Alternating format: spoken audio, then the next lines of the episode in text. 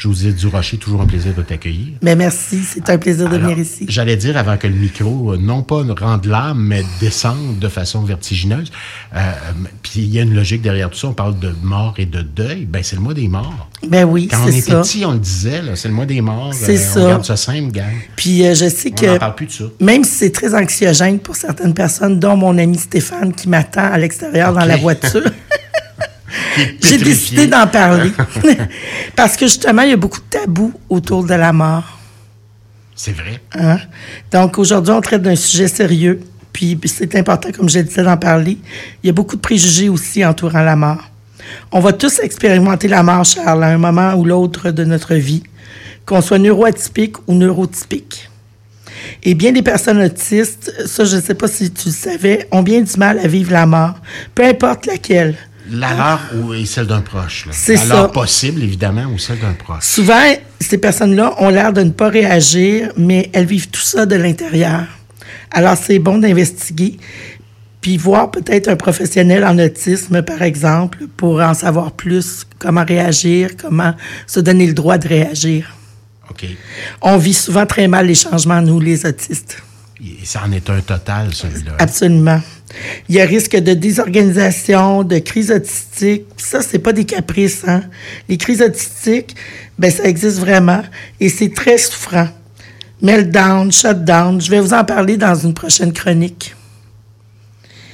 Stéphanie Laprise, ça c'est un nom qui va revenir de temps en temps dans mes chroniques. C'est une intervenante psychosociale. Elle est accompagnante en fin de vie et nous rappelle que lorsqu'on accompagne quelqu'un justement, il faut l'accompagner selon les croyances de cette personne et ses besoins à elle. OK. C'est une question de respect, là, puis de savoir-vivre, de bienveillance surtout. Stéphanie propose des services aussi pour les personnes endeuillées et elle a créé un groupe Facebook, c'est super intéressant. C'est un groupe privé et sécuritaire qui porte sur la mort. Il s'agit d'un espace accueillant pour les personnes endeuillées ou en fin de vie. Pour la joindre, vous n'avez qu'à vous rendre sur son site web au vivreacoudecoeur.ca. En un seul mot, vivre à coup de cœur. Oui, absolument. OK, point CA.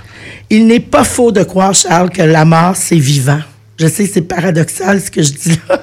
Ben, c'est Félix Leclerc qui disait ça, José. Hein? Ah oui, je c'est savais beau, pas. la mort, il y a tellement de vie là-dedans. Mon Dieu, les grands esprits se rencontrent. Ouais, ouais. Mais c'est moi, c'est une affaire que j'ai retenue parce que, ayant perdu mes grands-parents très jeunes, c'est une des, un- un- une des paroles qui m'est restée de ce que la personne qui parlait en avant avait dit à l'époque. C'est très vrai parce que c'est aussi plein d'amour et même d'humour, la mort. Il peut y avoir de la beauté dans la mort. Et plus on parle de ce qu'on vit, plus on s'apaise. Répéter souvent notre histoire de deuil aide vraiment à l'atténuer. Tout à fait. Donc, d'où l'importance de consulter un professionnel qui saura nous offrir une écoute sans jugement. Tout à fait. Certaines personnes euh, qui sortent du cadre habituel des rituels et poussent euh, vers des rites de passage plus enjoués, empreints de douceur, de larmes, oui, mais aussi de sourire. Et par exemple, quand mon grand-père est décédé, tous ses enfants se sont euh, agroupés près de lui et chacun à tour de rôle, ils ont évoqué des souvenirs heureux. C'est très beau. Ben oui, C'est un tout à rite de fait. passage Tout à fait. très bénéfique. On souhaite ça pour nous autres. C'est que quelqu'un Absolument. fasse ça pour nous autres. Une autre personne qui aide principalement les personnes en fin de vie, les familles et les endeuillés, c'est Karine Leclerc, alliée du deuil. Elle est spécialisée et accompagne le deuil depuis plusieurs années. Karine, c'est une personne douce, pleine d'empathie aussi, comme euh, Stéphanie, tantôt j'en parlais. Elle s'est très bien apaisée par sa présence, son écoute et ses mots. Sa voix est super efficace pour la méditation puis l'hypnose, ça je l'ai testé. OK. C'est comme une sage-femme du deuil. Ben, on peut dire ça, Ça peut être oui. ça. C'est intéressant comme, comme idée. Allié du deuil. Allier du deuil, c'est le nom de son entreprise. On peut la rejoindre so- à son adresse web qui est Karine deuil.com. Intéressant. Sa proposition se vit virtuelle, elle aussi, et habituellement, il n'y a pas de longues attentes. En parlant de Karine, je peux pas, je peux pas passer sous silence là, le, le coffret qu'on a écrit ensemble, elle, moi et un autre auteur, euh, Frédéric euh, Desjardins.